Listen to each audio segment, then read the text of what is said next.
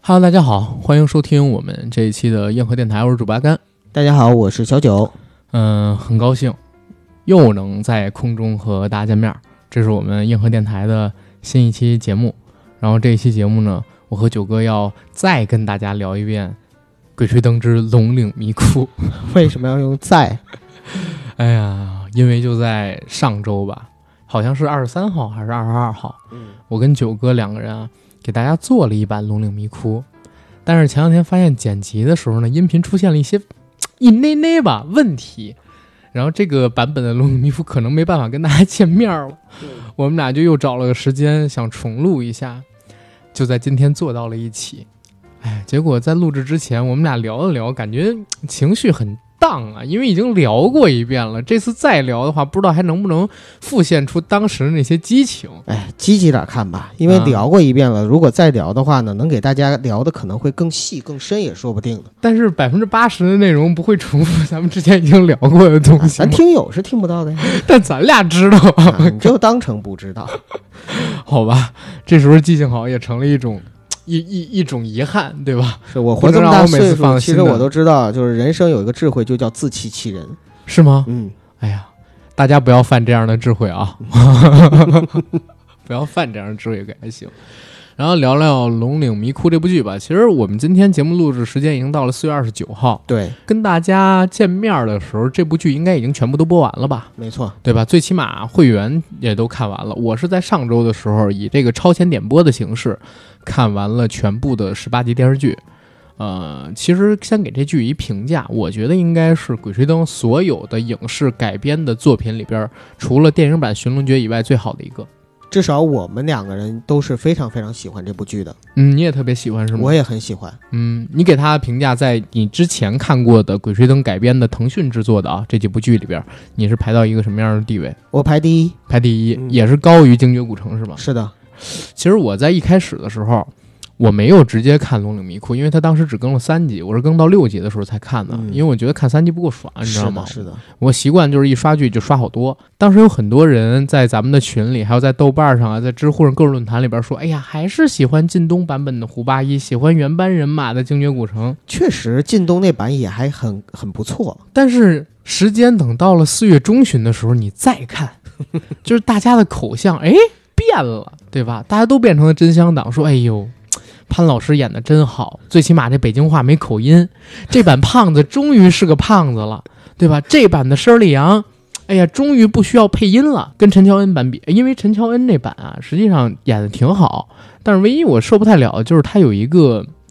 配音，他没有用陈乔恩的原音，嗯，对吧？而配音的话，有一个很重要的问题，就是你老感觉违和，因为陈乔恩这个演员我太熟了。对，施里昂一个长期生长在海外的人，你给他加一个台湾口音，其实我也不出戏，没问题呀、对吧就用原声又怎么了呢？我也不知道为什么黄皮子坟都敢用阮经天的原 声，对吧？这有台湾腔吴八艳，对吧？对吧？生生生活在这个呃资源。资源知青这个时代，然后用台湾腔跟我们一起下斗探墓，这个我都看了。我靠人家是革命小将的啦。人家是革命小将。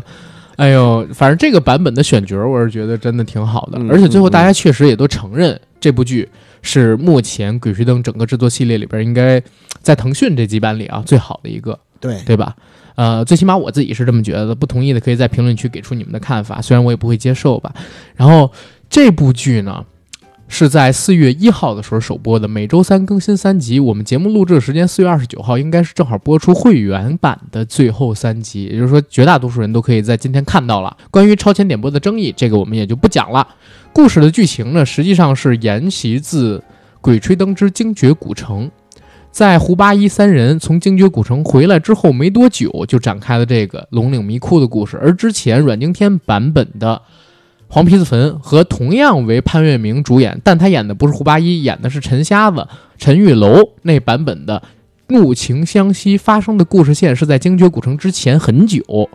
所以大家可以把它算作是《鬼吹灯》正统系列，然后盗墓篇的第二部。嗯，对吧？后面呢还有什么云南虫谷啊，然后南海归墟啊、昆仑神宫啊、巫峡关山等等几本也都在改编当中。因为潘粤明、姜超、张雨绮三个人是签了五部戏的联约，所以后面的四部从《云南虫谷》开始都在井然有序的制作当中。按照潘粤明老师他目前微博上面爆出的消息，《云南虫谷》其实拍差不多已经拍完了，现在呢只是在做后期。不出意外的话，应该在明年春季能和我们见面儿，甚至早的话到二零年底就有可能。很期待这嗯五部应该是能够保质保量的。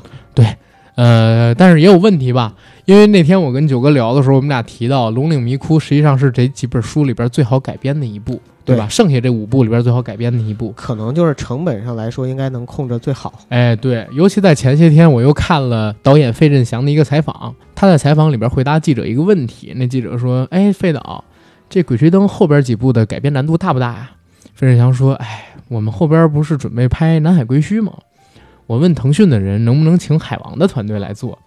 然后或者不行的话，请这个神都龙王的团队来做也行。”结果腾讯跟他说没钱， 你知道吗？钱不够，所以后边几部的改编啊，实际上是难度很大的。在这儿呢，我们也没收什么广告的钱，但是我挺喜欢这部剧。如果我们的听友朋友也喜欢这部剧，多帮这部剧宣传宣传，造造势，让更多的人看到这部剧。只有这部剧更火，它后边的这个系列投资才会更大，后面的投资更大才能保质保量，并且把我们想象当中，因为《鬼吹灯》这个小说，我觉得小说原著它的影响力太大了，嗯基本上现在的网民应该都看过一点儿吧，对吧？很多还是全看过的。想把我们想象当中那《鬼吹灯》世界拍出的，是需要大量的金钱财力的，啊、大家支持支持这部剧，帮忙转发转发，点点赞，也是对这部剧的一个助力。然后这部剧的制作信息，简单跟大家说一下啊，出品公司呢是企鹅影视、万达影业、七印象文化传媒，拍摄地点呢是在陕西的榆林。其实我还真觉得这次《龙岭迷窟》它的选景地挺好。啊，放在陕西榆林，真的有那种黄土高原的感觉，跟小说原著挺像的。对，本来就是在陕西发生的事儿嘛。对，然后导演呢是费振祥，这儿有一点要说明啊，费振祥同样指导了阮经天版本的《黄皮子坟》啊，那个版本的《鬼吹灯》，对吧？嗯但是两本为什么，哎，质量差别这么大呢？这是好导演的一个表现，嗯就是我有反省。哎，你说有没有可能嗯是《黄皮子坟》里边还有一个导演叫管虎，而这一部管虎只是监制了呢？呃，那就不知 道。了。没有，这是开玩笑，开玩笑啊！管虎老师导演技术还是不错的，我就很喜欢他拍的戏，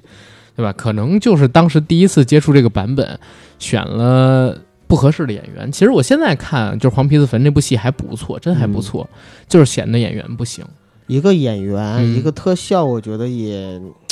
也就那样吧。那时候的网剧刚刚开始，所谓的超级网剧这概念，投资跟现在比不了。嗯对，而且那个年代好像还正好是影视行业最热、烧钱最多、演员片酬最高的那个年代，不像现在似的。对，所以可能很多的钱都给了演员。对吧？嗯这部剧的编剧呢是杨哲、鲁震、黄世阳、张家勇、黄宝迪、郭宇阳、赵一点、李依依、张扬，其实是一个编剧团。然后这里边有很多人也是承袭自《精绝古城》以及《黄皮子坟》《入情相惜》这个系列的。这是最好的，就是对这个团队如果保持一致的话，才能保证后面的改编也能够跟前面保持一致。对，保持一个调性，最对起码对吧？嗯，然后潘粤明老师、张雨绮老师、姜超老师都是第一次出演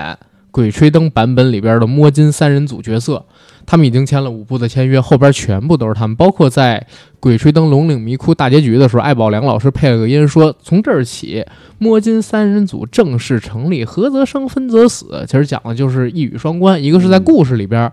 他们这个组合成立了，再有一个就是在故事外，这三个演员拍档的组合也正式成立了，后边全都是他们。在主演里边呢，还有几个值得注意的人。第一个呢，我想跟大家讲的就是王奎荣王老爷子，陈瞎子的扮演者，对陈瞎子的扮演者。这版的陈瞎子是太棒了，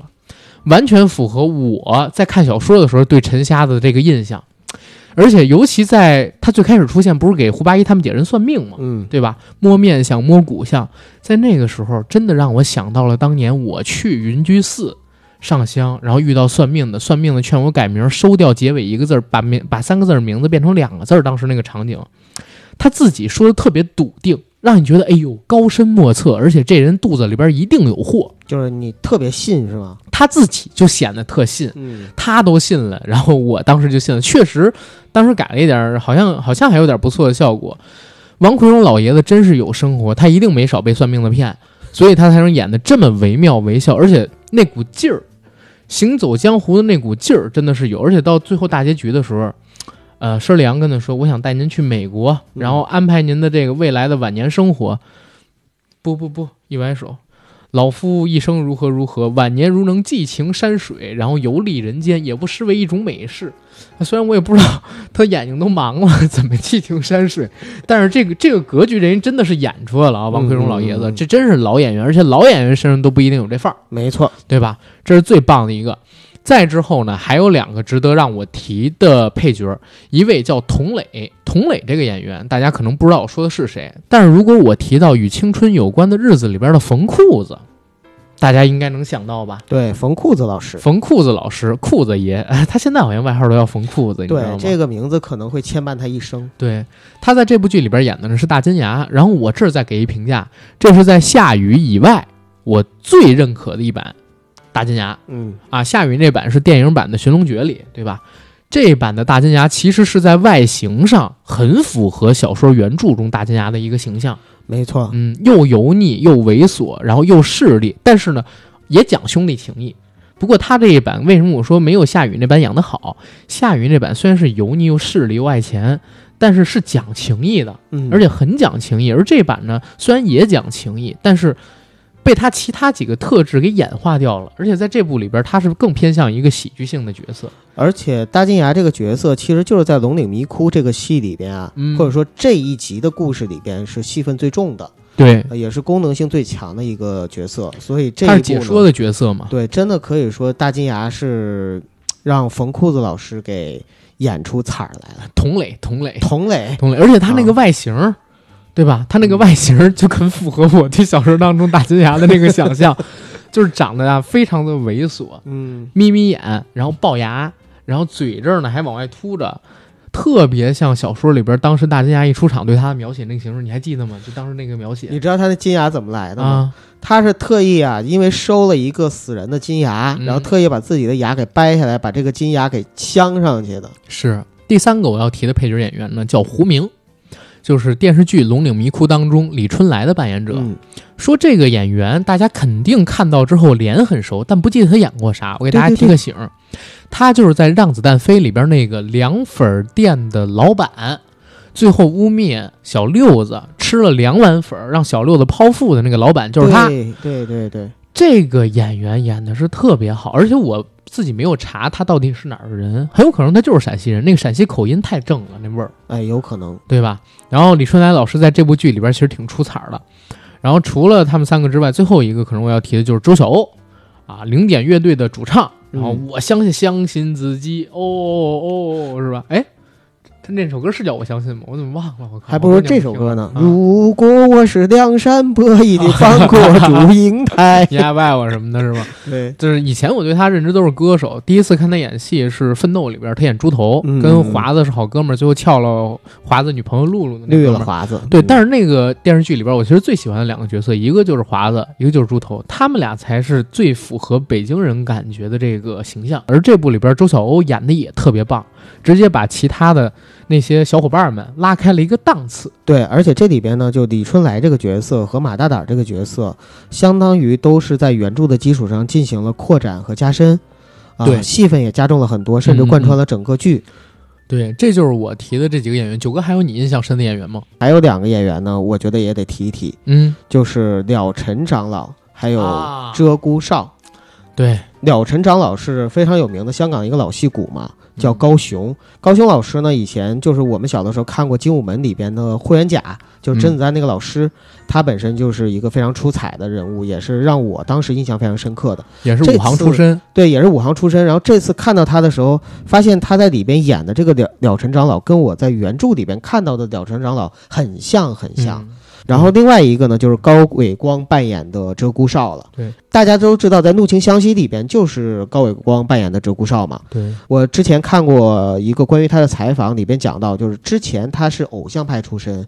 就本身人长得非常帅，小伙儿很精神，但是一直也在寻求突破。多亏了就是《怒晴湘西》这个戏，给了他一个就是可以脏不拉稀， 然后满脸胡子拉碴的感觉，但是呢能演出一个风尘侠士的那样的一个状态。据说在《龙岭迷窟》这个戏里边，他是属于非常低的片酬去参友演的情客串，相当于，对友情客串，为什么呢？就是为了报恩。所以高伟光在这部戏里边呢，演的也是非常好的。你刚才说那个了尘长老的扮演者高雄，我还特意查了一下，他今年七十多了，那么大了，对，我天，完全都看不出来。。 而且你知道吗？我不只看了他这两部戏，是啊在这些年里边，好像他演的都是那种很正的师傅啊，或对者对父亲之对，类长的者角之类色。的，很少演偏角儿，但是我感觉好像这几十年里没怎没么变样变化，儿，就是头发变白了，对对但是对脸上没什么太多的褶子。对对对可能这就是习武的人，啊，对吧？真的是体能好，而且我看老头儿在这部戏里边又跋山涉水，还有一点点动作对戏有动作戏啊，我不确定有没有替身，但确实也有他本人出的动作戏好，厉害七十多岁了对还能好做，对吧？嗯这这个真的是蛮厉害的。然后这是刚才咱们说到的演员，咱们嗯再评价一下三位主演呗，啊，对，刚才没说没 说，特地留到后面说的。对这个三个主演，嗯阿，甘，你你最喜欢谁我最喜欢肯定是姜超。啊？呃，为什么我说最喜欢姜超？嗯其实你要说演的好，还真的是胡八一演的好，嗯对吧？但为什么说喜欢姜超？因为这是我看过的所有版本的《鬼吹灯》影视作品，包括电影里边唯一的一个真正的胖子。 黄渤老师演的好吗？演的特好，就是精气神儿全演出来了。王凯旋的精气神儿，嗯户外不爱爱慕王凯旋，他把这劲儿演出来了。但是姜超绝对是外形上最符合王胖子这个形象的一个演员，没有之一。在目前出演过这个版这个《鬼吹灯》版本里边的演员里啊，是的，是的，啊，唯一可能说稍稍差一些的就是这部剧。唯一可能说稍稍差一些的就是，可能这部剧因为他要捧申里昂跟捧这个胡八一，弱化了胖子在团队里边绝对武力值的这么一个形象。嗯她更多的就变成了一个老母亲的角色，在照顾或者说在引导胡八一，而失去了自己武力值上边的独立性，没错，对吧？但是我还是很喜欢，而且大嘴老师嘛，从小看他的《武林外传》，我很难从他就是，哎哎。我草勺呢？我草勺呢？哎，那怎么大周了？我这儿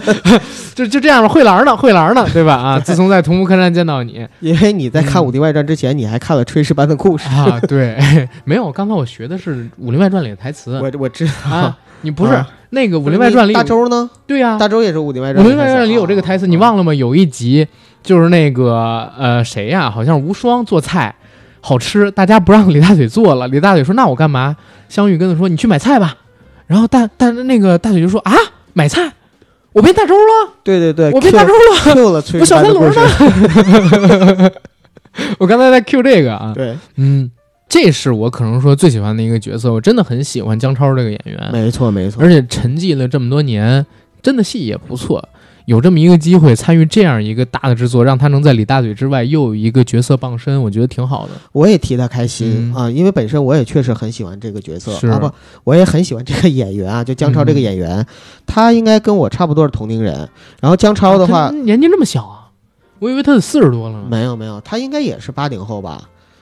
我记得好像快二十年前我就看过他跟潘粤明两人演的戏，那会儿他俩都挺嫩，二十来岁，哎呦，那他可能比我还大。四十多岁啊，应该。对，因为我看《炊事班故事》的时候，我就觉得他应该跟我差不多大，可能嗯是因为他显小，就是毕竟胖嘛，对对啊对也不显老。然后后来呢，就是《武林外传》，然后再到现在呢，他又有了一个新的角色可以傍身，就像刚才阿甘说的，嗯也可能会成为他的一个代表作，这是很好的一件事情。嗯但是我在整个《龙岭迷窟》里边，我看到的是，如果说与原著相对照的话，嗯，呃，我认为排序最高的应该是胡八一。胡八一啊，然后第二个呢是施利阳，嗯第三个呢是呃王胖子。对，呃，因为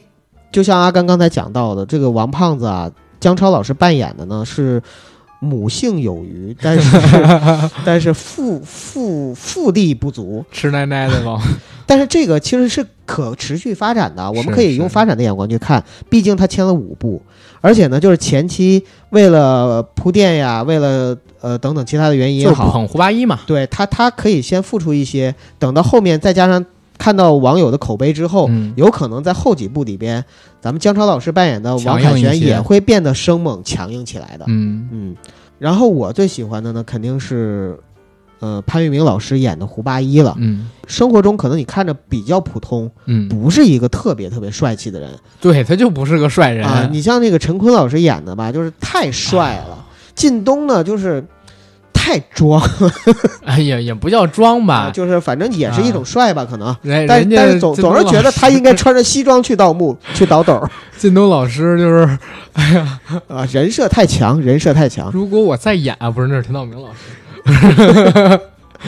总之就是哎是是太干净了吧？可能潘粤明演的这个胡八一呢，第一他有市井气，对，不是很帅，但是他跟姜超在一起的时候呢，你又能看出来，要我是佘丽阳，我也会喜 欢他。对，其实我嗯想说最重要一点就是，很多人说，就包括九哥之前还跟我讨论过，说胡嗯八一他之前呢在福建，吧？，后来去这个东北做知青，嗯回北京其实也没多少年，在北京一共也没待多少年，但是为什么他会有北京口音啊，什么乱七口八口糟？音的问题哈，对嗯，但是我还真说一嘴，就是不管什么口音，绝对不可能是青岛口 音，就是就不是山东是的口音，是山的东口音，是我的忘了是的靳东老师嗯是不是青岛人，绝对不可能是这种标准的普通话。嗯然后再说一点，就是那个胡八一啊，其实是特别特别正宗的新北京人。嗯嗯嗯，什么是新北京人？这是以前的一个概念啊，我听说的。因为建国之后，北京来了全国各地的这个干部嘛，嗯对吧？然后跟这些干部一起进入到北京的有他们子女，还有他们在北京生下来的子女，这些孩子就是胡八一那一代人。然后他们这一代人，因为是融合了各个地方城市的口音生活的，他们诞生了一种新北京话。其实那种北京话就是咱们现在在大街上最容易听到的，就叫新北京话。对嗯王朔他们说的就是这种，这种北京话是从部队大院里边出来对，就的。大院儿那种感觉，对，然后王那个胡八一、王凯旋他们说的都是这种话。对，所以他由潘粤明老师来演，我觉得特合适，因为潘粤明老师本身好像也是在大院儿，对吧？如果没记错的话啊，他好像是在大院儿有过生活，他不是纯粹的南城人嗯，啊。而这个姜超老师虽然他不是北京人，但是他口音学的也挺地道，再说他本身就是东北人嘛，有点对东北口音也很正常。就是王胖子在东北上山下乡的时候也对生活了很多做知年青啊，嘛，对嗯他也不像胡八一一样，就是待了一年就走了。对嗯，啊，反正他们俩人这个形象，但是有一点啊，还是有一点不符，嗯就是我这个这个这个东西，就是大家不用喷啊，我也不觉得这是个缺点，这没办法。嗯就是潘粤明老师他的年纪确实在那儿摆着呢，他比我小说里边看到那个胡八一年纪其实显得要大，胡八一在小说里边年纪也就三十，对吧？三十多吧，三十多点儿，不多多呃不多多少，对对，对但是潘粤明老师 确实年纪上边还是比较大，都四十多了嘛。就年龄感嗯上，要是再年轻一点就好了。而且潘粤明老师，我看这次还特地在知乎啊还是豆瓣上面写了个帖子，向大家致歉，就是致歉自己太肥 了。太胖这了，次 对，这因为他是易胖体质嘛对，向大家承诺下一步云南虫谷要瘦下来，然后给大家拍一版胡八一，然后等等等等，挺好玩的，我觉得也。但这个本身不影响他演技的出众啊。是的，你啊看他里边在说到那些寻龙诀的口诀的时候，对，嗯、然后说到那些术语的时候，他那种念腔和作词儿特别像是那种手艺人。呃，对倒斗的手艺人特别有那种摸金校尉的感觉，其实就是北京腔儿，对，就是北京腔儿，因为北京人爱吹牛逼，比如说我，我也爱吹牛逼，嗯，你吹牛逼的时候啊，如果你说的比较自然，大家比较容易信，知道吗？所以这是北京人的一个特质，就是每次一到什么要亮绝活儿啊、吹牛逼啊，然后要跟人盘三道四的时候，说起话来都特别有腔有调啊的，啊，对吧？对你得贫，对啊你得会贫，就会是你贫，不能说贫的让大家觉得你贫对啊，啊，得让大家觉得你贫的有理有文化，这才是会吹牛逼的喜欢好听你北京人说的话表现，对吧？就是喜欢听你说，哎，这人说话好玩儿，就那种感觉，嗯，是，嗯，然后佘丽阳呢，就张雨绮老师扮演的嘛，啊，嗯英气很足，嗯，也很符合小说里边给佘丽阳的一个定位。没错儿，嗯，所以就是这三个人算是真正的找到了一个合适的铁三角。对，我们以前看到的很多的角色啊，或者说很多《鬼吹灯》的那些影视剧的改编，可能往往是一个角色稍微好一点，或者嗯两个其角色他的稍就微不太好一行点，但搭在一起你会觉得不是那么回事儿。但都比《盗墓笔记》剧版的选角要好。 就不要 Q 他，我都不惜的说，是，哎，但是我心里边最好的佘丽阳还是舒淇，啊、舒淇老师真棒啊！因为你看佘丽阳她给的这个呃人物背景，就是生长在国外嘛，首先你英文肯定得好，再有一个呢，他身上得有一点洋范儿。嗯，之前的陈乔恩版本肯定肯定就少一些嘛。然后张雨绮老师也有洋范儿啊，是因为这个她当年是演周星驰先生他嗯的《长江七号》出道、对，啊，然后她自己有那么一丢丢的混血感，你不觉觉得吗？就是高鼻深目嘛，嗯对对吧？而且长得特别明艳。然后在当年那个年代，八十年代的时候，像她那种打扮的本身就是一种洋范儿的体现。而舒淇那个版本，为什么我觉得嘖更带劲，或者说更符合我对施丽阳的一个形象？舒淇她就是那种欧美风啊，对吧？嗯但是我觉得他那个舒嘴淇唇稍微有点太柔了，柔吗？我嗯觉得挺飒的，就是她说话声音太软糯，这个没办法。啊，对对对，然后张雨绮老师这个声音，其实有点让我出。每次张雨绮老师演戏，我都觉得特出戏。唯一觉得她演戏的角色跟她自己的声音完成度、配合度极高的，就是《妖猫传》里那个角色，啊，云想衣裳花想容，嗯然后被妖猫附身什么乱七八糟。这时候，对，哎呦，就是嗯太媚了，太媚了。她适合演惊悚片儿，你知道吗？有点儿，嗯，嗯，但是演的也很好啊，其实演得都挺也很好，舒对淇老师演的也非常非常好，，对，张雨绮演的也不错。陈乔恩也很漂亮，对，哎呀，而且施里昂这三个演员，你没发现吗？身材都很好，嗯，对吧？符合小说里边施里昂爱运动啊，然后个儿高啊，喝牛奶、吃牛排什么的，大哥，对吧？对，啊、你要你要比如说请一弱不禁风的，你来演施里昂，不好意思，我还真接受不了， 确实选角上面嗯很见功夫，很见功夫。嗯，而且这几个演员平均年龄也到了能沉淀下来演技的这么一个水准。都是中生代嘛，对，行，关于演员这块儿咱说的太多了，对然后咱说回这个剧啊，说回剧情，我这边呢主要讲讲这个剧电视版本的剧情，然后九哥呢主要是套小说版本的剧情。咱们俩呀，来对照一下，就是剧版跟小说版有没有什么出入？你看行吧，啊，可以，对吧？首先，这个剧版里边一开头也是烧旱魃嗯，啊，但是他没有明说是烧旱魃。我自己想啊，可能是为了过审，他把陈瞎子指出了，因为旱魃你们这儿常年不下雨，然后烧了旱魃又下雨这一段呢，可能说前边儿呃给出这个建议的部分删去了，但是有可能拍出来了。为啥？因为在开始烧旱魃的时候，呃，演员他们念的台词有，你看，你看。刚烧完就下雨了，刚烧完就下，当然他们是用那个陕西台词说的啊，嗯陕西口音说的，他有这样一个前情的铺垫，对吧？但是做相当化改编，为什么要单把这段说出来？就是说，在这部剧里，以这个例子为基准，后面所有可能涉及到怪力乱神的东西，针对于原著小说都有了一定的修改，没错。对吧？嗯，毕竟为了过审，并且呢，毕竟要符合现在的主旋律对，啊、就是怪力乱神的东西肯定是不能出现的。对对对，连旱魃，哎，他这个讲究在这部剧里边都没有提太多，因为这涉及到封建迷信。对，所以就是看电视和看小说真的不能相互替代的一个原因，就是视觉器官的展现和这个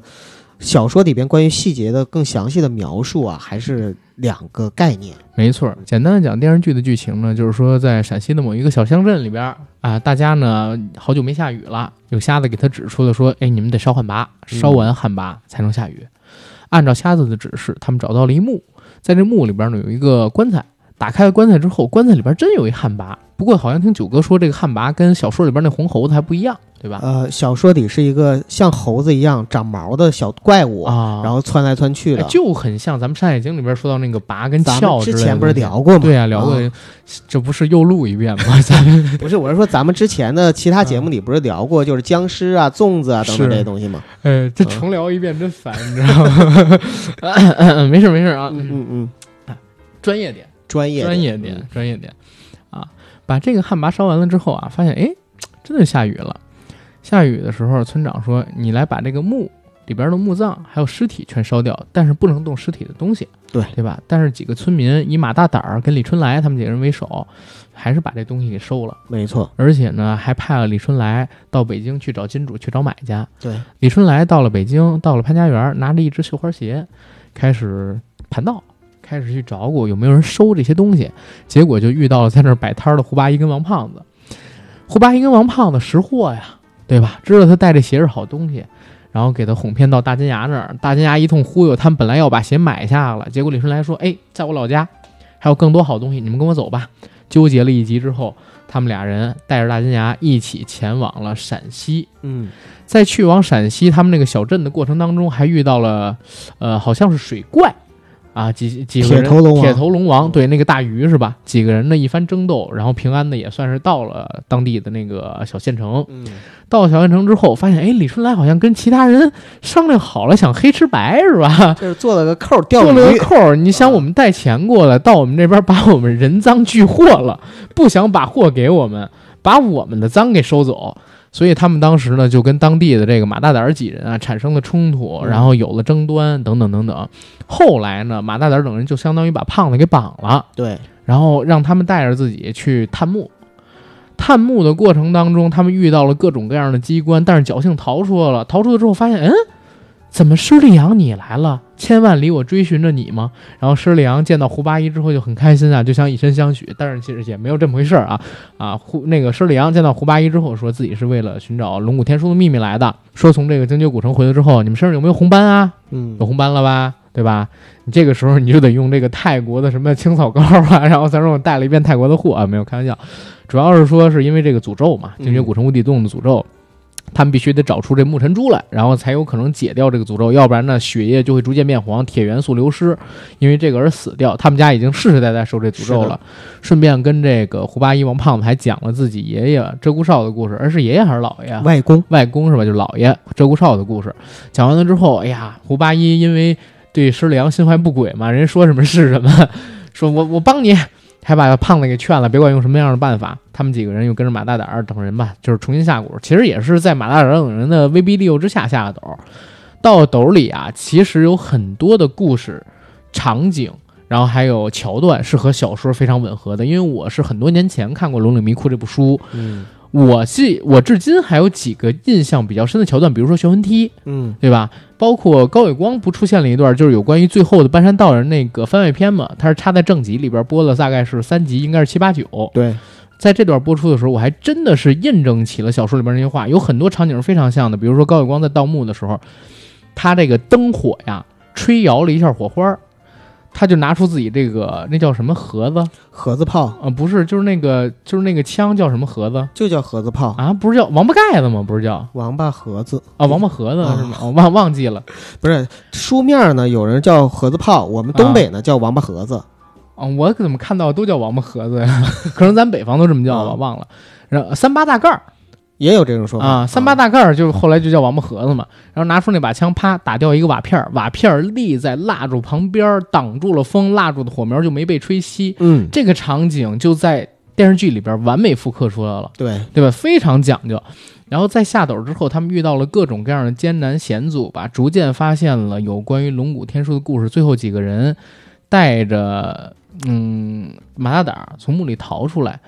遇到了警察，然后是孙教授报的警。嗯，孙教授报警说他们是被威逼下来的，然后孙教授有一定社会影响力，所以警察没有搜他们身，没有从他们身上搜出龙骨天书啊， 是吧？没有从他们身上搜出那个金算盘，他给的那块玉啊，还有那个什么摸金符啊之类乱七八糟的东西。然后又给云南虫谷留下了一影子，就是留下了这个献王墓的扣子嘛。最后结尾的时候，陈瞎子出来，这基本就是整个电视剧的剧情，嗯，对吧？跟小说有什么哦出入呢？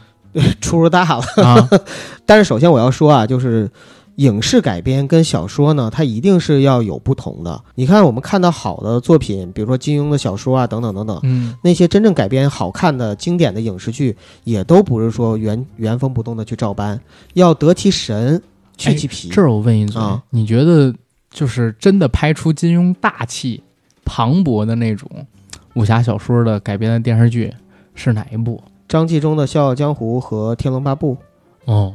我我还真觉得》，是，因为我觉得你会让你你期望我听到的答案是这不个，不是不是那个版《笑傲江湖》，说实话我不喜欢，啊，但是你要说大气，就是嗯只说大气啊，不是说好看，嗯，确实是大陆版本的大气。对，因为啊咱山水在这摆着呢，不用拿个塑料布当瀑布嘛，对吧？香港那些版本都是好看，对，但是确实太小气，小家子没气错没错。嗯，然后你接着说这个《龙岭迷 窟》然后接着说《落叶迷窟》，咱不追求一致性啊，它有差异是非常可以理解的，只要你改编的好看。嗯，然后这个戏呢，它改编的地方虽然很大，呃，在我这种原著党看来，啊，但是实际上呢，我是特别能够接受的，因为它实际上它的神髓、它的气质都没有变，对里边最主要的一些术语、专业用语这些几乎都没有变，对人设也都没有变，然后只是呢，就是他们时间线有的调整一些时间线做的调整，一些角色的戏份啊给的多少这个比例有不同，嗯，但这些呢都是让这个戏更加出彩了哦。你比如说开篇的时候啊，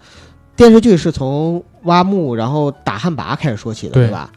呃，确实很引人入胜。然后在潘家园呢，他们就遇到了来卖鞋的这个李春来嘛，对这块儿其实呢是差不多的，只不过李春来呢是真心想来卖鞋的，嗯。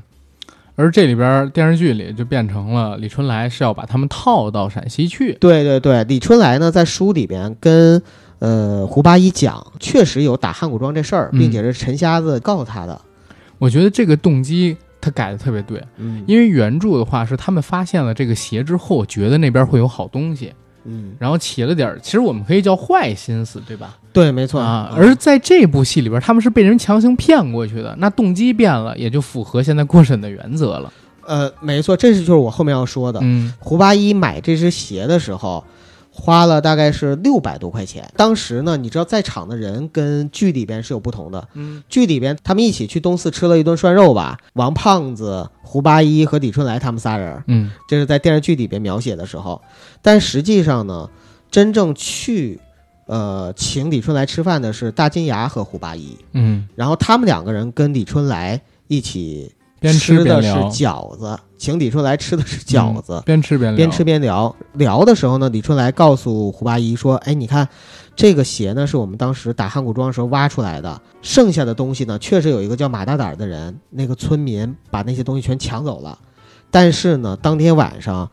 他们家就被雷劈了。嗯，这个事儿在电视剧里呢，算是一个骗他们的话，对，但是在小说里呢，是真的确有实的是真的马大胆儿到此为止就死了，就把那些玄而又玄的东西给去了呗。啊、给去掉了。嗯李春来说完这个事儿，胡八一判断出这鞋是明朝的一个女鞋，很值钱，然后给了他六百多块钱。李春来还觉得六百多块钱，哎，不错，比自己预想的三四百块钱还要多，于嗯是就卖了。大金牙在李春来走了之后，跟胡八爷说：“哎，胡爷，你最近手艺见长，之前不是一直都是走眼嘛，打眼，结果你这回这个鞋，你知道能两千多块钱出手都是便宜的。我要是想卖的话，卖到三四千、五六千都行。”一下子激起了胡八一和王胖子对于李春来的同情，还有就是想去陕西古兰县那边收获和倒斗的一个原因。嗯，为什么呢？因为他们觉得哦，有利可图。李春来其实这个农民兄弟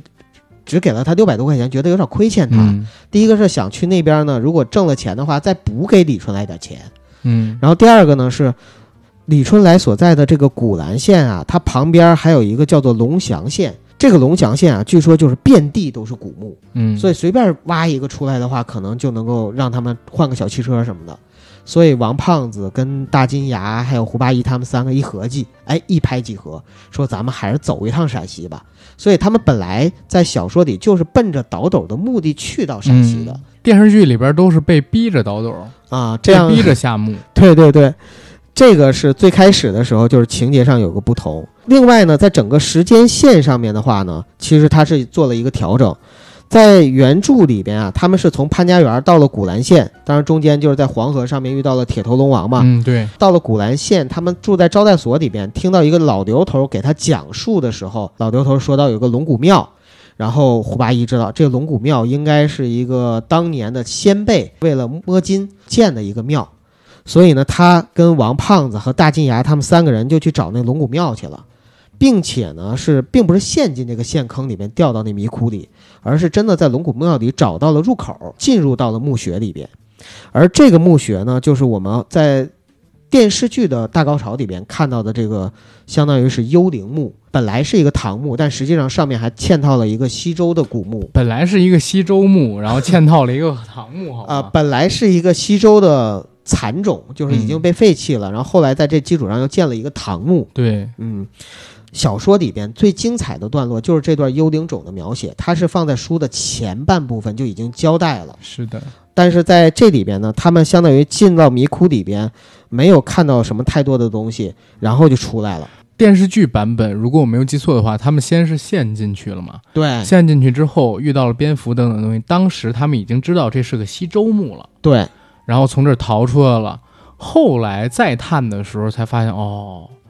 这是一个建在西周墓上的唐墓。甚至可能就是李淳风的墓。对，嗯，然后他们在迷窟出来之后呢，就经由老刘头的介绍啊，就认识了孙教授。他们呢是跟孙教授那边没有得到什么答案，又回到了潘家园。在回到潘家园之后，碰到了佘帝阳，或者说佘帝阳来找他们来了。嗯因为佘帝阳呢就带来了自己的外公当年的鹧鸪哨。他的这个笔记知道了当年的一些往事，并且佘帝阳身上也发现了那个诅咒嘛，嗯所以他就来找胡八一和王胖子，跟他们交代了鹧鸪哨当时的那个往事。其实我一直有一个问题，就是他们家这个病不可以通过补铁来实现吗？呃，好像在电视剧里面，我记得好像有交代吧，还是在书里有交代，我有点忘了，就是一直就说是铁元素流失什么的是有，治疗过，啊嗯，但是这种治疗呢，治标不嗯嗯治本，不太好做，能治的话就没有后边几部的事儿了，嗯，只能说小说还 这是小说就没了， 对直接主角死大结局。对，所以就相当于在小说里啊，佘丽阳和胡八一、王胖子是在北京就把鹧鸪哨外公的事儿就给解释了一下，嗯包括回忆啊等等，这些是插叙在这儿的。对，然后他们又回到了陕西，在石碑店儿这个地方，他们遇到了一个手艺人叫肖西里。这个肖西里呢，在这里边没有出现。这个肖西里很重要，他实际上呢是帮之前金算盘曾经做了金刚伞的一个人，就是在后边儿最后大结局结尾的时候揭示出，呃，原来死在龙岭迷窟里的前辈的那个摸金校尉就是金算盘，也就是张三链子的另外一个徒弟。这个事儿他的身份就是在这块儿埋下伏笔的。明白，这个龙岭迷窟这个故事要结束的时候，才遇到了陈瞎子。嗯，神瞎子告诉他们有献王墓的存在，于是才勾起嗯了他们去云南虫谷这样的一个事情。对，其实简单来讲，就是九哥的意思是，很早以前有一个盗墓大师叫张三链子，嗯，他呢是有仨摸金符，还有十六字阴阳风水秘术，他把这些都传给自己的徒弟们。这些徒弟到后来就成了什么跟周少有关系，跟胡八一有关系，然后等等等等，引出了后来很多事儿。是的，其中呢，鹧鸪哨这家人比较特别，他是一个来自于西夏古城的人的后裔。这个后裔身上呢背负着诅咒，每到大概四五十岁的时候，身体就会出现出一种怪病，铁元素不断流失，身体里边的血呢从红色变成黄色，基本上到五十就都死了。所以这支族人就一直想着怎么破解身上这个诅咒。在传说里边就有一个有关于木尘珠的东西，有可能会解掉他们身上的诅咒。所以历朝历代，他们这支族人就以搬山发家、盗墓为生，就是为了寻找传说中的宝物木尘珠，解除身上的诅咒。对，施利阳是搬山道人的后裔。最后一个后裔，嗯对吧？甚至他都不能叫搬山道人，最后一个搬山道人实际上就是鹧鸪哨。对后来鹧鸪哨移居美国，生了个女儿，女儿又生了施里阳。施里阳是搬山的后裔，但他不是搬山，他已经变成摸金了，没错，对吧？然后这票人呢，在京街古城认识了，回到了大概，呃，北京之后，施里阳本来想带着胡八一他们走，胡八一他们不走。胡八一想靠自己，不想靠女人。施里阳孤孤单单的回到了美国，又因为，呃，查到了这个龙岭迷窟跟自己身上从精绝古城回来之后展出来的红斑有关系。施里阳呢，就再次跑到中国大陆来，拽着他们一起去搜有关于木尘珠的线索，希望能找到这个传说中的宝物，解除几个人身上的诅咒。然后龙岭迷窟这个故事是建立在这个背景之上的，嗯，但是跟电视剧版本有很大的不同，一个是李春来。他并不是像电视剧里一样要把他们骗过去夺他们的钱财，而是真的要卖鞋。是胡八一他们发现李春来的东西值钱之后，自己动了歪心思想去盗墓，然后才到了那儿。而陈瞎子呢，在电视剧版本里边虽然很早就出现了，而且他们产生了很强的一个关联，给了他们各种各样的指引，但是在小说里，实际上陈瞎子这个角色只是一个隐藏的线索，是为了给后面几部做伏笔。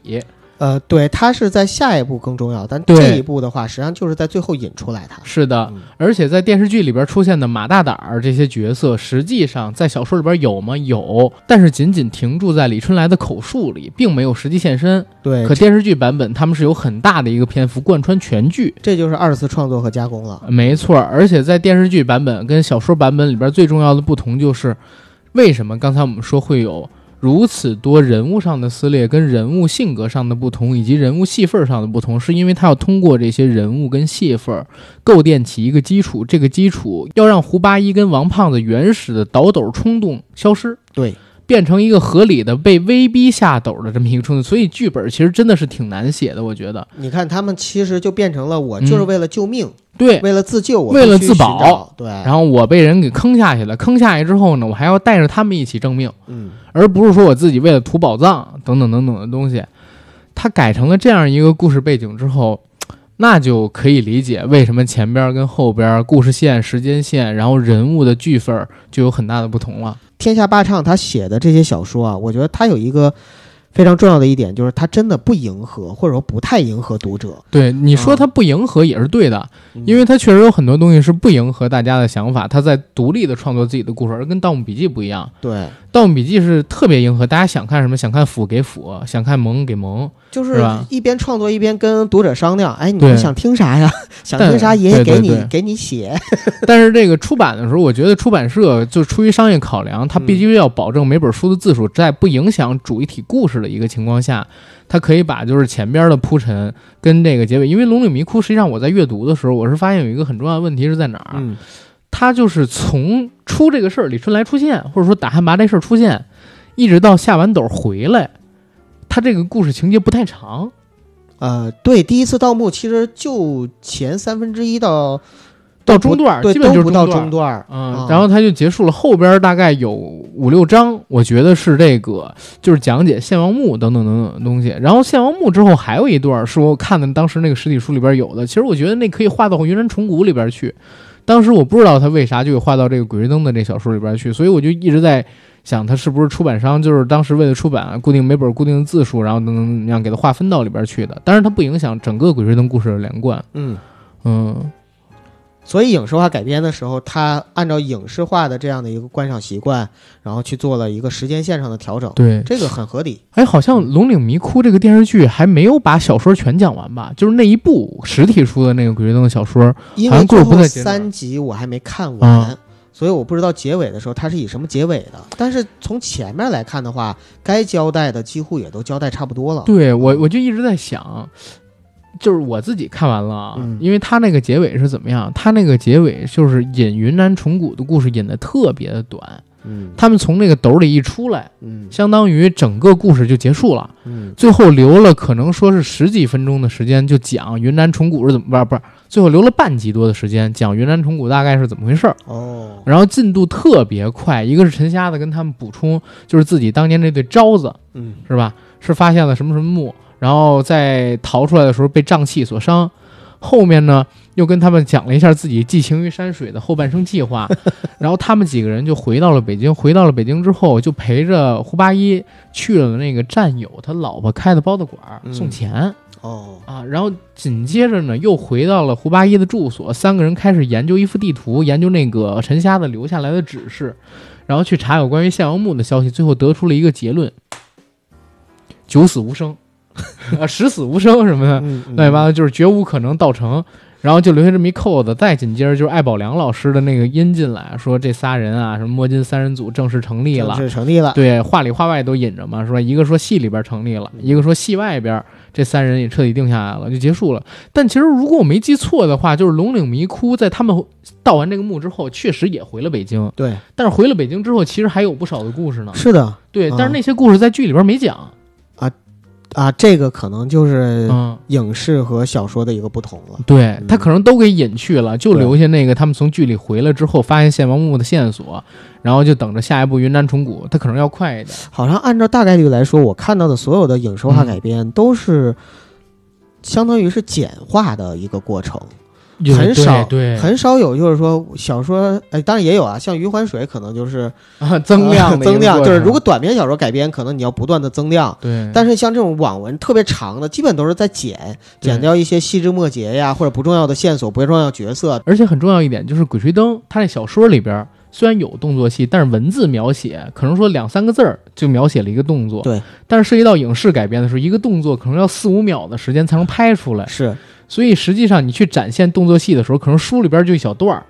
但是一放到电视剧里要十分钟、二十分钟，你这样去改挤压文字，嗯，就是他们谈话呀，跟一些细节的展述空间，一共就十八集嘛，他可能就删掉了好多对主线故事没有太大关联的文戏。对，所以这也是为什么就是刚才你在介绍主创团队说到编剧的时候，我非常认可的一个原因，是，就是因为如果这个编剧团队它是固定的，才能保证后边的改编啊不会跟前面改编有太大出入，呃这也是造成我们看这个东西的时候就撕裂感对对对，啊。嗯哎这就是我特讨厌《盗墓笔记》的地方，嗯就是我原来应该是爱奇艺吧嗯出过《盗墓笔记》的电视剧，为什么我特讨厌那个剧？一个是那剧的制作特别糙，你特别明显就看上去每集好像就花一百万做出来的剧一样爱。奇艺是谁演的呀？李易峰那版，李易峰那版啊啊，那版胖子确实也是胖嗯，但是你知道道具第一是特别糙，嗯第二一个点是啥？就是当时《盗墓笔记》那个剧里边儿，非常多的桥段是人在那儿胡贫，嗯就胡贫关于下斗儿就特别少的描述，你知道吗？关于下斗儿还有下斗儿之后的动作戏，那要不不好然就是拍各种慢镜，说相声多好拍啊呀、不好弄。真的就是你你看这个《盗墓笔记》跟《鬼吹灯》他们两版啊，嗯我们就说剧版，拿《龙岭迷窟》跟这个比，《龙岭迷窟》实实在在下斗儿的剧集，你说七八九集鹧鸪哨下斗儿，嗯，对吧？后边大概五六集都是胡八一他们下斗儿，对而且在七八九集之前，胡八一他们掉进龙岭迷窟里边也是几集，对对对，他们逃蝙蝠什么的也是下斗儿，在斗儿里边的时间大概有十几集，也就是说五六集的时间在外面，然后那五六集在外面的时间也有各种精彩动作戏，甚至还出现了一个在古兰县马大胆追杀他们的时候一个爆破长镜头是吧？哎，那个打斗的长镜头非常好看，啊，做的非常好看，好像九分钟，当时我算了一下，对在做了这样的一个编排之后，再加上一些喜，而且人家这个喜剧化啊不是说几个人在那逗贫，嗯，喜剧化，就比如你刚才提到的吃涮羊肉那段儿，嗯，就是好玩儿，对对吧？吃涮羊肉那段儿就是好玩但儿，一看就带入进去了，替李顺来着急，然后又着急又好笑那种感觉。哎，没错儿，就是语言喜剧是最难做的，你要做个棍棒喜剧也挺好。对，然后我在看这个剧的时候，我就真的感觉到用心了。嗯，咱们一直在说什么电影质感，电影质感，大家现在可能听烦了。但是真的，就是《龙岭迷窟》这部剧就是电影质感。现在很多国内的电影，我觉得制作都不一定有这个精良。没错。嗯，哎，这就要说回就是看《龙岭迷窟》的时候，我一个大一大感受，嗯因，为当时《龙岭迷窟》是网剧，对吧？。对，啊、同期呢有一个网络大电影的《龙岭迷窟》， 你看，就是本来应该有电影质感的网络大电影，其实一点儿电影质感都哎没有，烂的不行不行的。这个网剧版的《龙岭迷窟》一比，你就会突然发现，我还得再给《龙岭迷窟》就潘老师这版还要再多加一颗星，多打多打点分儿，人家是精准狙击，因为对你吧这个一对比，你会发现那太烂了，好像那个就是爱奇艺做的，爱奇艺那个不是爱奇艺做的啊，它是卖给爱奇艺了，包括后边几啊部。就是版权呗。你知道是啥吗？那个公司啊是很早就买了《鬼吹灯》 那个嗯网络电影啊等等的改编权，有投资眼光，然后前些年就是《怒晴湘西》上的时候，嗯他们就已经狙击过一次了。趁着《怒晴湘西》上，赶紧把自己那个网大也安排着同一期间上。哦，那后边可能还会后有边相这同还的事情有是已吧？经有了，他们也已经拍完什么云南虫谷之类的 了。等到明年云南虫谷网剧上的时候，他们也跟着上一个云南虫谷的网大，挺好，这对比就是挣钱了是啊，人肯定挣钱。啊！真的就是挣钱了。我前些日子还特地因为这事儿，我搜过那个《娱乐资本论》啊，还是那个呃古朵网络数据那个嗯数据调研，好像这两部剧都不是这两个网大都赚钱了，《怒晴湘西》跟这个 我天，我天，投资不大，投资很不大，但是同一时间。嗯，然后同样的名字，而且因为它是腾讯独播，它在爱奇艺上播，爱奇艺说，嗯，这怎么会有一个《鬼吹灯之龙岭迷窟怒晴湘西这》肯定有中流国量，买了买了买所了以所以不是，就是爱奇艺的观众。啊！他会纳闷儿这儿怎么有一个？会不会是跟那个腾讯搞同步播出？啊他会点进去看，点进去看这个点播率一上去，咔，这费用就上去了嘛！我靠！其实我是为什么看，就是因为看了前三集啊，我也是前先看了前六集，看完前嗯六集之后没有了，下边一看，哇，还要等一周才更。哎，这儿爱奇艺有一个怒气，那个嗯《龙岭迷窟》，那看了吧，然后就看了。惊了，我操，也是惊了，给了你一杯苦涩的沙。是给了我一杯苦涩的带结石 的沙。哎呀，苦涩的沙呀，真的。然后，但是也说一个好玩的地方，就是这种流量还真不是谁蹭都能蹭，嗯很多人是什么蹭蹭就进去，人家是蹭蹭不进去，嗯，对吧？他是买了《鬼吹灯》的版权，现在《鬼吹灯》的版权多值钱啊，对，对吧？你就学他这样搞精准狙击，每次腾讯要上之前你们就上，对吧？ 或者腾讯上的时候你们同步上，都能蹭上一把流量没错。啊、这个版权买的实在是太值了，我靠！哎，好像最近我还听到一个好像是天下怕唱的新闻，说他这个打《鬼吹灯》的官司输了，嗯，呃啥关系打一个版权官司输了，啊？呃，就是说那个他可能侵权了《鬼吹灯》的作品， 就是天下天下霸唱，霸唱原作者啊、嗯打《鬼吹灯》的版权官司竟然输了啊，是别人告他，好像是，哦，可能可这能就是有版权的。的问题嘛。他把版权如果说卖出去了，在改对编权过期之前，就是很多东西你必须要听从人家是的，的，是的，对吧？除非你之前合同里边标明了哪些不能做，哪些能做，然后等等等等的，哎，挺麻烦。所以版权这个东西很重要。很重要。你看，我们就有这个呃发条卡木索所有音乐的版权，我们要不断的重申这一点， 嗯、对，不断重申这一点，省得有人找我们麻烦省得人反悔。 啊，是吗？对，省得这大哥反反悔怎么办？ 我截图了，我截图了。咱赶紧请他喝酒。嗯，嗯、等等改天吧，改天去天津请他喝酒嗯。哎呦我天哪！然后接着来说这个《龙与迷窟》的剧啊，嗯，现在这剧拍成这样，市场效果肯定是挺好的。是我看它的热度，实际上除了在播出期间，嗯、前期被余欢水压过去一段时间之外啊，后面全都是排第一名，对，甚至比黄晓明跟尹正的《鬓边不是海棠红》还要热。嗯，嗯，你身边有看《鬓边不是海棠红》的吗？没有，好吧，那剧其实还不错，我看了一集嗯，啊，我看了还行。主要是最近嘛，就是一直宅在家里边，也没嗯有跟太多人交流。呃，但是你说到热度的话，我从我们听友给我们的反馈上，哦，就能看出来《龙女迷窟》有多热了。那很是多人不断的问你们什么时候出啊？咱听友还是爱看《龙岭迷窟》，对但是《鬓边不是海棠红》，它其实是一部就是 耽美改的剧嘛，嗯，所以咱们俩可能基本不太看。我是因为那里边有京戏，我看了看，嗯，哦其实还凑合，但是确实黄晓明因为这个东西没少圈粉儿。不过这也不是咱们要说的主要内容，还是说回这个《龙岭迷窟》。对你想，除了余欢水，余欢水这个现象级啊，可是因为它是三个平台播，对，三个平台播引起这么大的反响，包括咱们做那期节目还引起了很大的反响。前两天你知道吗？那个百花出版社，嗯，那个他们那儿做发行的人，他们做的余欢水，加我的微信，然后跟我聊天儿，我我犯了一大错儿，你知道什么吗？什么？ 他说我听你节目里边说喜欢余欢水原著的文笔是吗？我说我没有啊，你仔细听，我一直都说我觉得就是原著文笔写的不好，得的也是野鸡奖，然后人家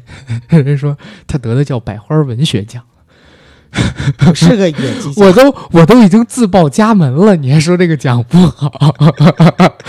但百花出版社嘛，百花文艺出版社嘛，啊啊啊然后我也搞得很尴尬，就哈哈笑，你知道吗？回回头也也请他吃饭，那姐们儿也在天津。尴尬的掩饰笑容，嗯，对，不是笑容掩饰尴尬。笑容笑容掩饰尴尬，你也挺好。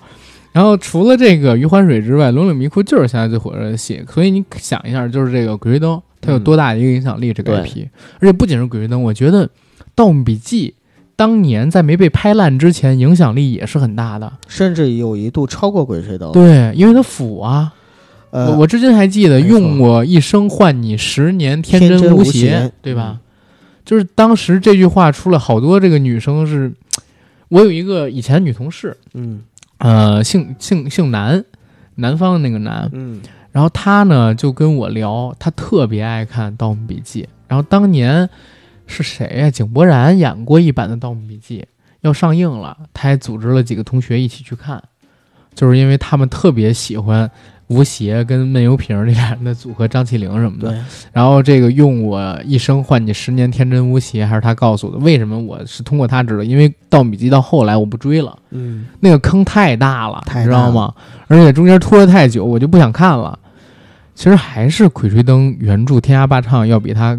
怎么讲有有道德有操守很多很多很多很多很多很多，差十万个郭敬明。哎，不行，这显得他俩差距也不是很大啊。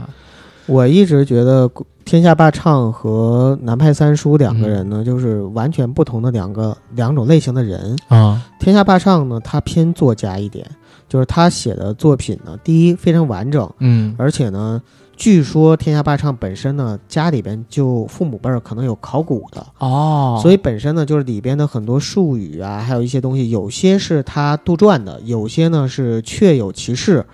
很多甚至有一种说法啊，说现在我们看到的所有的这个学者也好啊，专家教授也好，没有跳出来去指摘《鬼吹灯》里边的一些东西哪儿不符嗯嗯或者怎么样的，反而是很多真正从事这专业的，或者说学这个专业的学生，会拿它作为参考去研究。这就说明天下霸唱在写这本书的时候，虽然自称啊，自称自己 就是跟朋友开个金融公司啊，后来又那个没干好，怎么怎么着，但实际上他一定是有一定的家学，或者说有一定故事的啊，他最起码研究啊过有。底蕴。因为之前我问过那个就是研究风水的，嗯嗯人家说这个天下霸唱，他不一定是一个呃专业从事这方面的人，嗯但是呢，他肯定是在这个领域里边有自己学过的人。嗯，对，而且因为他写的是小说嘛，他对写的就是一个盗墓故事，所以基本上也不会有人去挑他毛病。大家都知道这是一个文学创作事是儿，的，是的，因为他就讲当时，呃，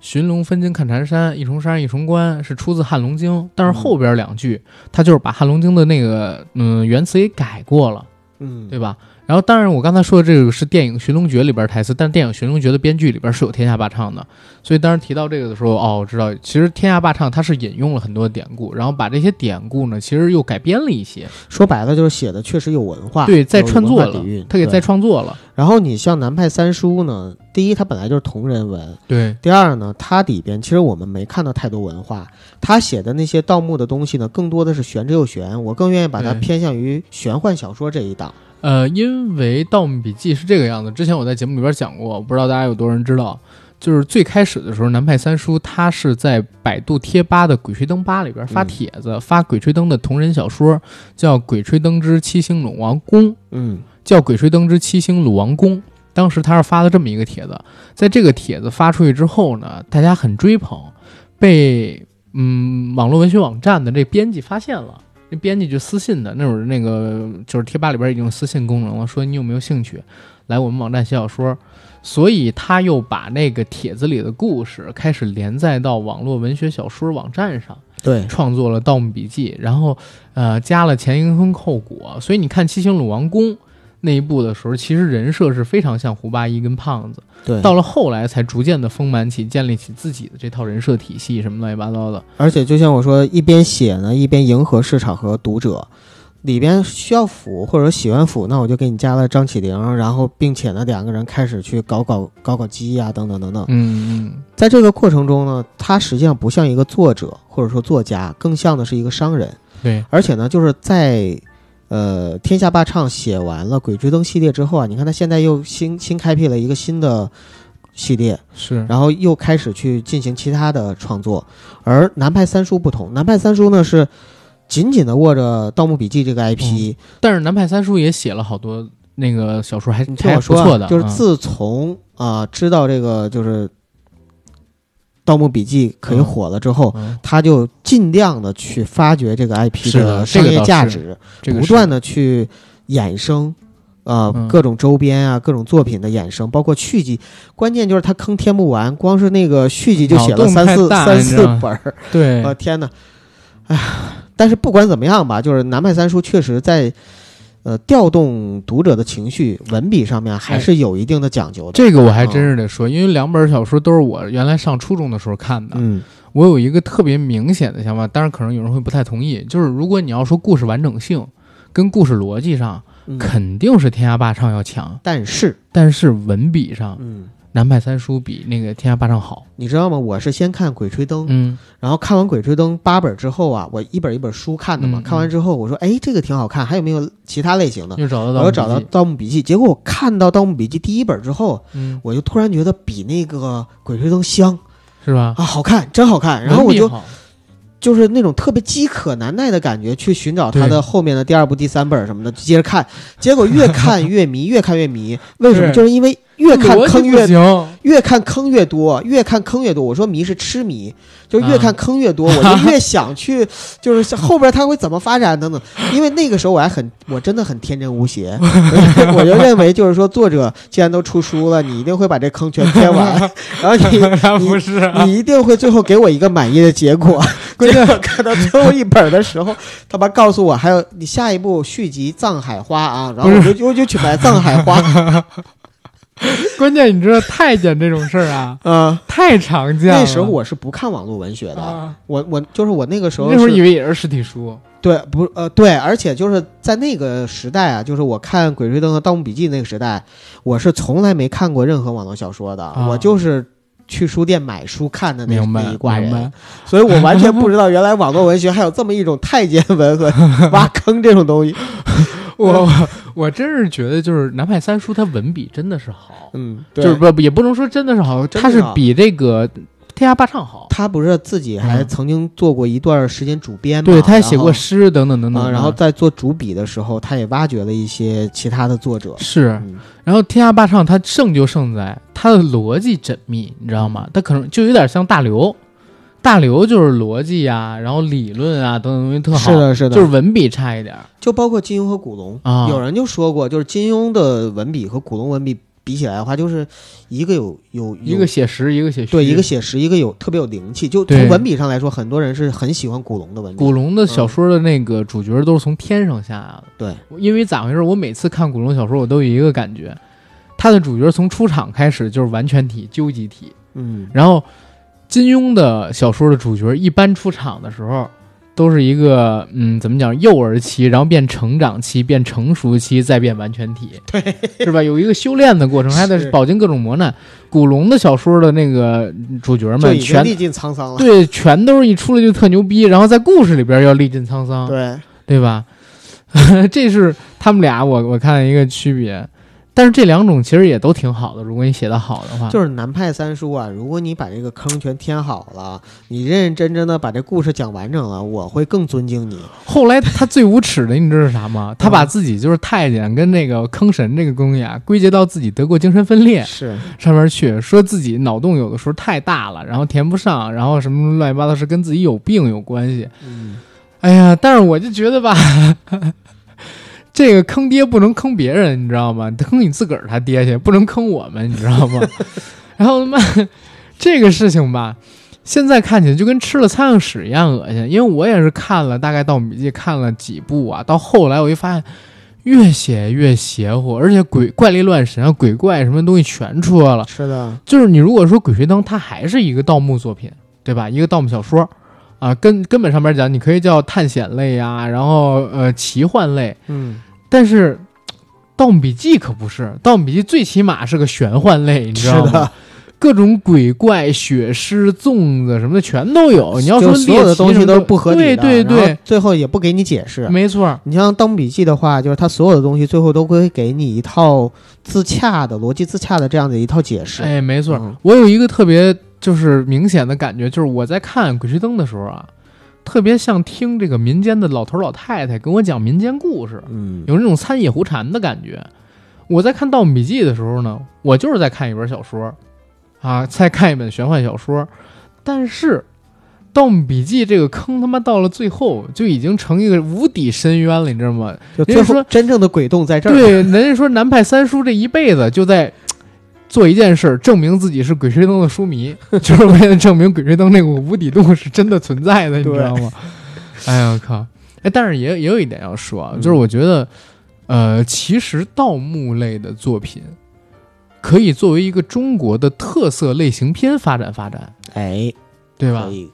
为什么这么说？你看中国现在国外老外一提到就是功夫片，嗯，对吧？尤其香港功夫片，这是全世界比较独一份儿的一种电影类型片，对对吧？除了中国哪儿都拍不出来。我说功夫片啊，功夫片跟动作片是两回事儿。对，但是香港动作片本身在九十年代的时候，基本上也是全球第一，现在的话也能做到比较高的水平。啊，我们这个盗墓题材类的电影，虽然别的国家也有，你看什么《夺宝奇兵》啊，嗯，对吧？然后包古墓括丽影啊，对，古墓丽影啊等等，都算是盗墓类的。但是它跟国内这个盗墓类的区别很大，对，是在于我们的盗墓或者说我们的盗墓小说也好，我们的盗墓片也好，其实是根植在中国几千年来的墓葬文化传统下的。没错，而且我们还有藏经之类的东西嘛，在以前，而且再加上就是中国古代人跟现代人的知识，呃，还有一些技术，其实有断层，有断隔。之前我们在录那遍《龙岭迷窟》的时候，我就讲了好多有关于这方面的东西，比如说我们现在并不知道所谓地动仪到底长什么样，嗯，现在展出的那个到底是不是地动仪，我们都不知道，包括怎么使用都不知道。而且有很多在古书里边儿，就是中国古人造出来的科技造物、天工造物什么的那些东西，实际上你现在没有办法做出来，或者说我们不知道它有什么功效。然后，嗯，呃中中医我们就先不说了啊、嗯啊，不聊不要聊聊这些问题。但是确实，中国古代有很多玄而又玄，然后让大家觉得踏进众妙之门之后依旧不能领会的东西。你就比如说《周易》、卦象等等等等，包括呃像是玄易风水之类的，也会有一些讲究。这些东西，然后组成了我们的墓葬文化，所以导致中国的墓葬跟国外的墓葬特别不一样。嗯，我们看到古墓丽影等等都会有机关吧，但是这些机关呢是物理机关，充其量就是它可能会有一些来自于什么共济会啊，来自于什么，就像古墓丽影嘛，对然，后来自于这些讲究，你可以用一些什么套用现代知识给它去解决。但是中国的这种墓葬以《鬼吹灯》《盗墓笔记》为首，它其实需要的可不仅仅是科学了，对吧？它可以就是连夹各种各样的东西，甚至连《盗墓公寓》那种把主角光环儿都能给套进来的。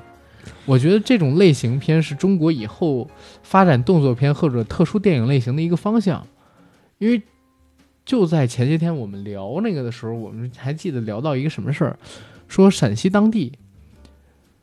挖一条地铁是吧？嗯，呃，西安就是西安，当时挖地铁几号线，然后三十公里长的一条地铁，挖到了三个墓，直线距离三十公里，挖到三个墓。是的，现在陕西很多城市嗯下面都还有很多很多墓没有所被以发，现，所以我就知道那歌是怎么唱的了。西安人的城墙下是西安人的火车，嗯，西安人走到那儿都不能不去盗墓，不是？ 呃，这儿不能不吃泡馍嘛，嗯对吧？嗯，嗯啊，但是那边墓穴确实多。对，嗯没错，你刚才说的时候，我脑子里就在去想，但是我我觉得还是有一些，至少我能想到两个方面，可能不是算是瓶颈，或者说算是壁垒吧。嗯呃，第一个呢是《鬼吹灯》刚出来啊，就像一座大山一样，呃，有点像金庸小说当年当出来时候一样，就是他一下子就把这个作品放在了一个很高的高度，导致后面呢在做同类型的题材的时候，他可能想做出别说超越了，就是跟《鬼吹灯》水平差不多的这样的文学作品，就不是特别容易。啊、我我觉得写这种盗墓题材的小说，它的门槛儿相对比写一般的其他的玄幻小说、穿越小说什么的，可能相对来说知识门槛要高一点儿。然后第二个呢是现在国家的政策，大家也都知道，就里边可能涉及到的一些禁忌和敏感的东西实在是太多了。如果说出圈儿，或者说成为一个广泛的有群众基础的这样一个一个东西的话，不是特别容易。嗯，嗯，反正看吧，对对未来我们给予一些期望。我觉还是得希望这个更是多好元例化子对对对对，反正《龙岭迷窟》已经开了一个好头儿，未来的四部我们好好期待吧。对，嗯，行，我觉得可以先聊到这儿了吧。差不多了。啊如果大家对于《鬼吹灯》系列或者说《盗墓》这个题材感兴趣的话，别着急，咱们后边是不是还有那么多戏呢？对吧？没错儿。然后这一期节目呢，是我和九哥在五一之前录制最后一期节目。嗯，然后大家听到的话，应该也是在五一之前吧，或者马上就要过五一了。今年呢，正好是放了几天假，五五天天假吧。大家好好的过一个五一节，但是呢，还是不建议大家出去旅行，然后别给国家添乱。现在疫情呢是刚刚初步控制住，还没有彻底解决掉，再在家里边咕哝几天吧，好，对吧？然后我跟九哥呢，五月份开始就会正式在我们硬核电台。硬核班小程序上运行我们的付费节目，然后欢迎大家关注我们的公众号“硬核班长”。想加群的朋友呢，加 J A C K I E L Y G T 的管理员微信账号。以下信息我都会写在本期节目的附属栏里，好吧？好，然后谢谢大家，再见。拜拜。